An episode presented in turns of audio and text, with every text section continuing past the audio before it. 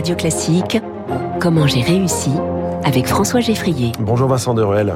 Bonjour euh, François, ravi d'être parmi vous. Eh bien, ravi de vous recevoir. Bienvenue sur Radio Classique. Vous êtes le cofondateur de French Founders. C'est un réseau d'entraide entre dirigeants avec un, pack de services pour les aider à se développer, notamment euh, à l'international. Quel est le constat de départ, la raison qui vous a poussé à vous lancer? Alors, le constat est assez simple. 2014, euh, je suis en train de créer une entreprise aux États-Unis et je vois beaucoup de dirigeants qui sont soit dans des corporates, soit dans des startups, qui n'échangent pas qui agissent en silo et euh, particulièrement dans la communauté francophone.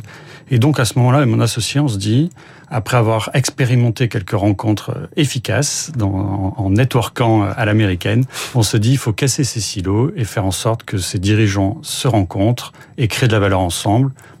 Le mmh. mindset est en train de changer il faut bousculer un peu les codes et y aller. Et si ça s'appelle French Founders, c'est donc c'est destiné notamment ou plus particulièrement aux patrons français de filiales à l'étranger ou aux start-upers français euh, exilés, quoi, enfin euh, expatriés. Alors on a commencé sur euh, ce constat en se disant qu'à l'international, on, a, on arrivait un peu à horizontaliser le, le, le réseau où en France, il est un peu plus pyramidal, c'est difficile de, de, franchir les étapes.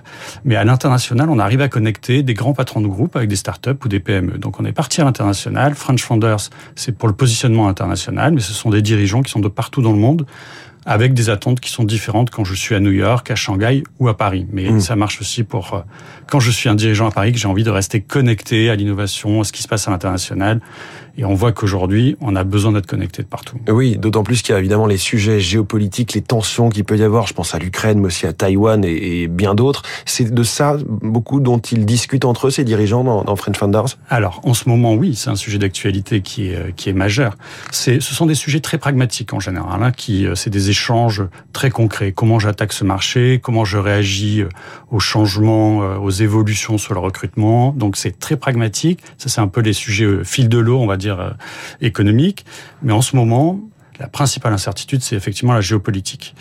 Tout le reste, ils arrivent un peu à anticiper. On a, on a des cycles, la macroéconomie, l'inflation. Alors ça fait un peu moins peur. C'est, ça peut être difficile, mais aujourd'hui les incertitudes concernent principalement la géopolitique parce qu'on ne sait pas trop où on va aller sur les deux terrains de jeu que vous avez mentionnés. Et vous vous assurez que chaque membre est bien actif sur la plateforme, qu'il soit à nouveau un patron de, de filiale ou, petit entre guillemets start-upper. Euh, Exactement. ils communiquent bien entre eux. C'est un peu du gagnant-gagnant finalement. C'est du gagnant-gagnant. On s'est aperçu aussi très vite que le grand patron du CAC 40 avait autant euh, d'intérêt à communiquer avec un jeune start-upper qui est en train de révolutionner la manière de faire du business que l'inverse. Et ça, c'est très important qu'on ait cette, parité d'échange, donc via notre plateforme digitale, et on s'assure via nos, managers, on a des relationship managers de partout dans le monde, des bureaux qui sont distribués, qui s'assurent que tout membre est actif, répond aux intros, participe et sont engagés dans le réseau. Les intros, c'est les introducing, c'est les présentations, j'imagine. Voilà, c'est les présentations one-to-one via la, via la plateforme. Donc, on s'assure qu'il y a des enjeux partagés. On va connecter ces dirigeants et qui vont après se rencontrer, soit, soit digitalement quand euh, ils sont loin, soit physiquement. Et vous avez une équipe très internationale, évidemment, et on l'entend, beaucoup d'anglicisme, mais c'est normal, forcément, dans, un réseau international, là, vraiment, vous êtes excusé. Alors, je voudrais revenir un tout petit peu sur votre parcours après vos études. Vous avez directement commencé dans l'entrepreneuriat à 25 ans. En 99-2000, on était à ce moment-là en pleine explosion de la bulle Internet, et là, vous créez une agence numérique. C'est ça. Ce qui est assez, euh, je sais pas si c'est paradoxal ou à contre-temps ou... Ouais, un peu à contre-temps, parce que c'était en plein, en plein crash, et puis en même temps, euh, un peu d'intuition. Je sentais que c'était euh, le moment de, de, de bouger puis ça se fait par hasard. La réalité, c'est que... Et, et, et, la fin de l'histoire, c'est que ça marche. En tout cas, quelques années plus tard, ça, ça décolle. Hein. Exactement. Après quelques années difficiles, euh, mmh. à progresser doucement, euh, et puis mettre ouvert justement au réseau. Hein. On retrouve un peu l'origine de French Founders déjà à ce moment-là. Une fois que je me suis un peu ouvert 2004-2005, rencontré d'autres dirigeants, euh, ça m'a aidé à construire une stratégie plus plus affirmée, de m'aligner moi aussi personnellement avec le projet d'entreprise. Mmh. Et c'est là où ça, ça a décollé. Alors je le disais, vous êtes basé aujourd'hui à Madrid, vous êtes évidemment français au départ, mais vous avez passé beaucoup de temps aux États-Unis. Vous étiez parti en 2012, d'abord à Miami, puis à New York.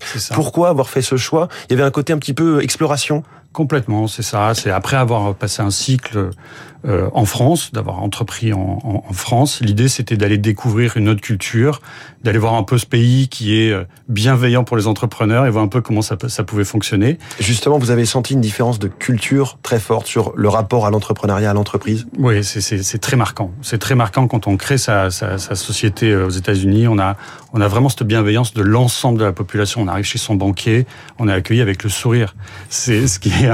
Ce qui est, et pas avec inquiétude comme en France. Pas avec inquiétude, c'est ça c'est un pays qui est pas du tout averse au risque. Donc le banquier est souriant, les collaborateurs euh, sont fiers de, de, de, de leur patron, les entrepreneurs sont très bien reçus. Bon, donc ça vous a donné envie de rester euh, à l'étranger en tout cas longtemps, quoi. Oui, et puis ça, ça, ça, ça, amène une autre expérience et ça amène à construire des business un peu différemment aussi que quand euh, directement depuis la France. Donc euh, d'où l'intérêt de d'ouvrir les écoutilles et de s'internationaliser très vite. Il y a le côté justement, il y a le côté aussi tout de suite on pense global, on pense international et pas juste je vais d'abord essayer de voir si ça marche sur le marché français et puis peut-être complètement. L'ambition est forte dès le début aux États-Unis. Et puis et puis l'ambition est forte parce que déjà le marché domestique est, est important. Et puis aussi euh, des collaborateurs qui sont de différentes cultures. C'est très mixé et donc tout de suite on va discuter avec euh, des Indiens, des Italiens, etc. Donc il y a cette culture vraiment beaucoup plus internationale, euh, mais native, on va dire. Et à Madrid, pourquoi vous êtes à Madrid aujourd'hui?